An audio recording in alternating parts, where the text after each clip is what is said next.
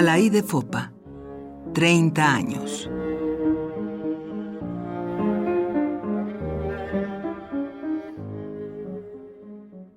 Una de las personas más cercanas a la de Fopa fue Elena Urrutia, colaboradora de Radio UNAM durante muchos años y fundadora junto con Alaide, Margarita García Flores, Marta Lamas y otras conocidas escritoras feministas de la revista FEM. En el otoño del 76 sacamos la revista y ya para 78 ya incluimos a, invitamos a otras participantes que eran Carmen Lugo, ¿no? Marta Acevedo, Lourdes Arispe, Flora Botton, Teresita de Barbieri, Isabel Fraire, Tununa Mercado, Sara Sefcovic. Pues teníamos un modo de trabajar muy sui generis porque nos reuníamos en nuestras casas, íbamos rotando la reunión cada semana en casa de, de alguna, en donde planteábamos tal tema para, para echar a andar una revista y empezábamos a hablar, íbamos aportando ideas, por decir algo, el, tema de los primeros números, el aborto. Vamos a trabajar sobre el aborto. Entonces, ¿quién puede escribir? ¿A quién se le puede pedir una colaboración? Y así iban surgiendo ideas, ideas que traíamos a la mesa. Más o menos teníamos encaminados unas tres revistas, que la que proponía la idea asumía la dirección de, la revista en ese momento y en cada reunión aportábamos el material que habíamos conseguido, que habíamos escrito, material fotográfico y salvo el primer número, en que fue un número misceláneo, la mayor parte de los otros números que siguieron eran casi la, mayor parte eh, monográficos.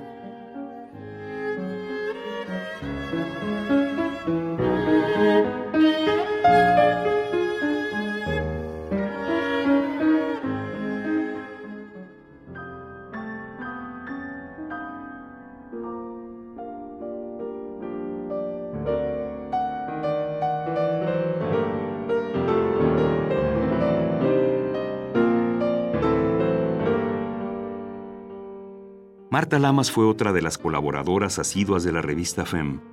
En un programa especial, transmitido por Radio UNAM a 10 años del secuestro y desaparición de Alaide Fopa en diciembre de 1990, Marta Lamas habló de los primeros encuentros que tuvo con Alaide. Yo lo que quiero contar es dos cosas así que, que pintan a Alaide, ¿no? Primero, le entraba a todo. Me acuerdo, no sé si te acuerdas, Carmen, cuando Estábamos en el segundo número, que era el número del aborto. Habíamos cambiado de imprenta porque no teníamos dinero. La revista salió con dinero que pusieron a la I de Margarita y luego las demás primeras socias.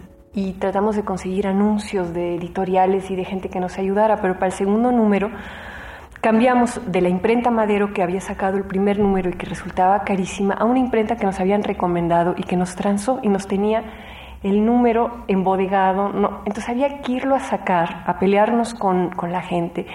Y a la IDE se le ocurrió todo un plan de que lleváramos en la bolsa una grabadora para que a la hora de discutir con el señor se grabara el que sí le habíamos dado el dinero y poder tener eso por si teníamos que hacer un juicio.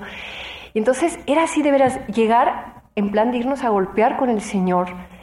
Yo me acuerdo que ibas tú, iba Elena Urrutia, iba a la ida íbamos, yo íbamos en dos coches, además después de sacar la cantidad de revistas que pudiéramos sacar, al final el tipo se tranquilizó, Carmen se puso de abogada muy dura ahí, pero a la ida era la más beligerante de todas y con esa suavidad que tenía estaba dispuesta a lo que fuera, ¿no? Y otra cosa que caracterizó mucho a la ida no solamente su valor en situaciones locas como esta de la incautación de la revista Hablando Entrega y Estafa, era su modestia o sea, de veras, a ella lo que le importaba con la revista era transmitir, transmitir el pensamiento del feminismo y no figurar. Esto está muy claro, por ejemplo, ella era la encargada de una sección que se llamaba Galería del Feminismo, en donde era así como vergonzoso, según ella, ser la directora y aparte escribir un artículo y aparte tener una sección. Entonces optó porque no se firmara esa sección, aparecía nada más como Galería del Feminismo.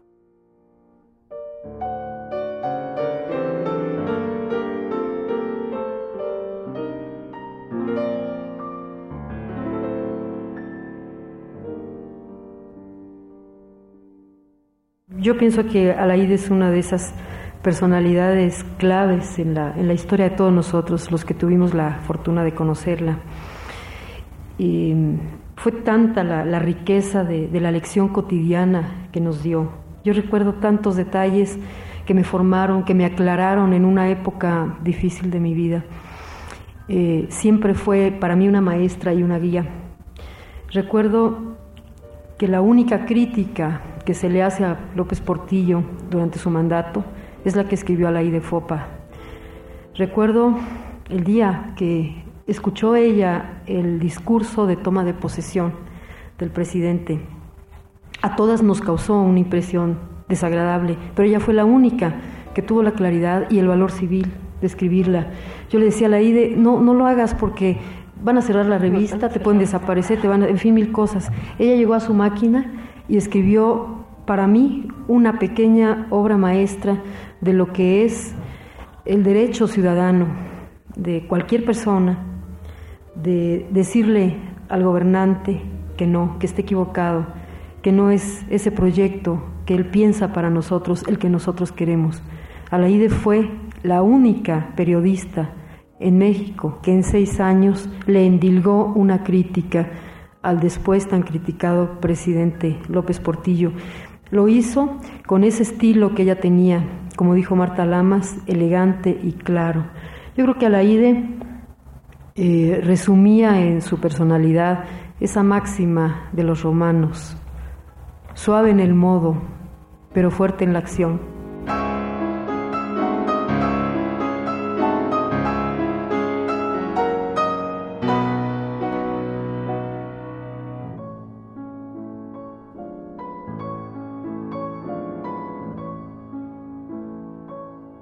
Tras la muerte de Juan Pablo, su hijo menor, y la de su marido, Alfonso Solórzano, Alaide Fopa fue asumiendo un compromiso mayor con la causa de Guatemala.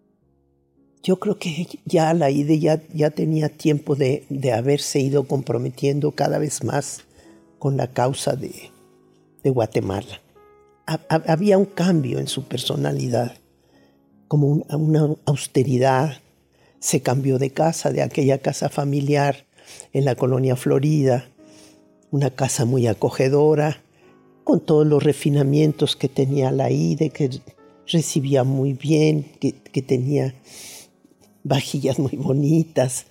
Em, se, va a, un departamento pequeño, se reduce, como, como un cambio muy grande a esa austeridad. Y yo siento que pues estaba ya en, comprometida de una manera más, eh, más profunda, ¿no? Con, con la, pues, esa causa guatemalteca que, que luchaba por, por la liberación del pueblo, ¿no?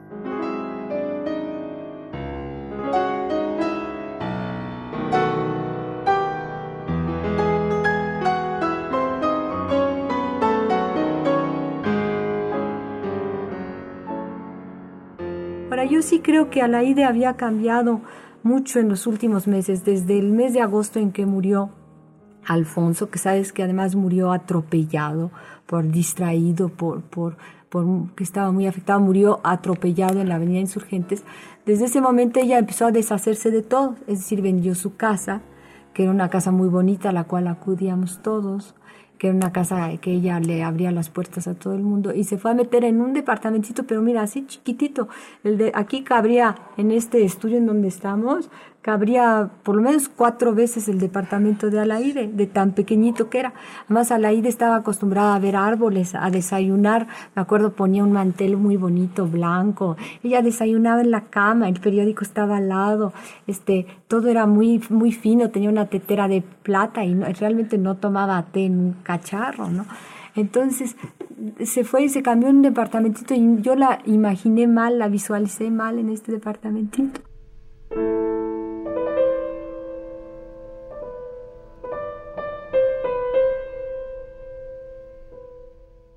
De veras, Alaide era una mujer hermosísima, de rasgos muy hermosos, y además porque se transparentaba toda esa gran bondad que ella tenía.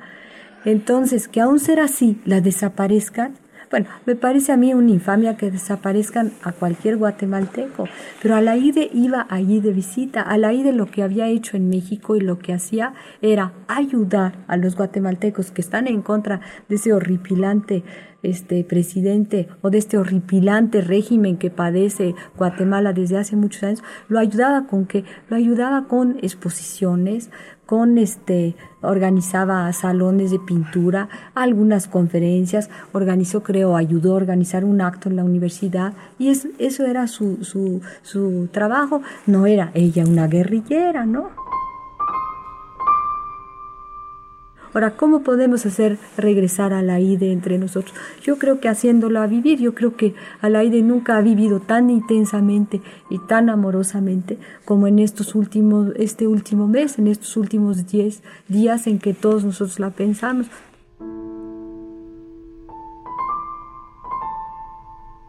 Elena Poniatowska, 23 de enero de 1981.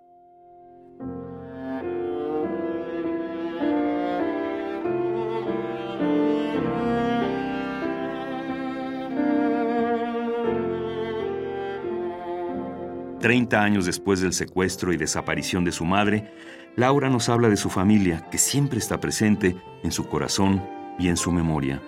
Para mí, Alaide Fopa sigue siendo mi mamá.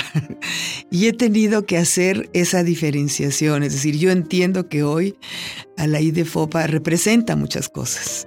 Yo conservo realmente todo el lado íntimo, familiar. Es decir, yo sigo siendo hija y no, es decir, nunca he querido convertirme en vocera de, de, la causa la IDEFOPA. Yo he hecho eso siempre una gran diferencia, ¿no? Respeto muchísimo quienes lo hagan de otra manera, pero desde hace 30 años lo decidí y sigo en, esa, en ese sentimiento y en esa decisión. Es decir, eh, yo, yo vivo la pérdida y la orfandad de mis hermanos y de mis padres como familia porque tiene que ver conmigo, porque yo nunca fui militante, porque, es decir, yo elegí una carrera diferente, porque me gusta difundir la cultura, me gusta el arte, eso es lo que me da a mí satisfacción. Creo que además es, es una manera de decir cosas también.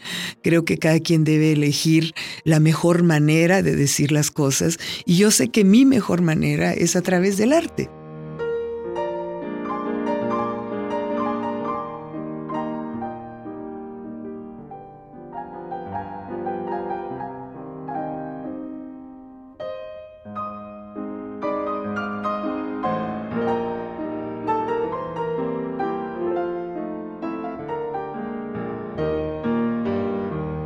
Mi vida es un destierro sin retorno. No tuvo casa mi errante infancia perdida. No tiene tierra mi destierro. Mi vida navegó en nave de nostalgia. Viví a orillas del mar mirando el horizonte. Hacia mi casa ignorada pensaba zarpar un día. Y el pretendido viaje me dejó en otro puerto de partida.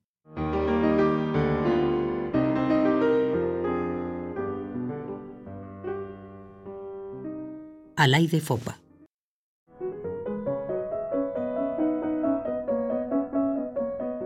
Agradecemos el apoyo de la Fonoteca de Radio UNAM en la realización de esta serie.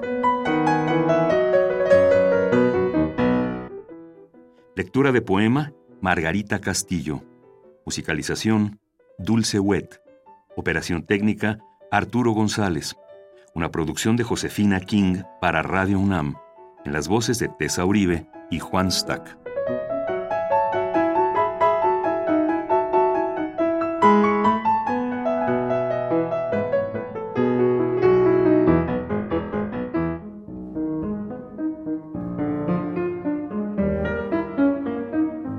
Alaí de Fopa, 30 años.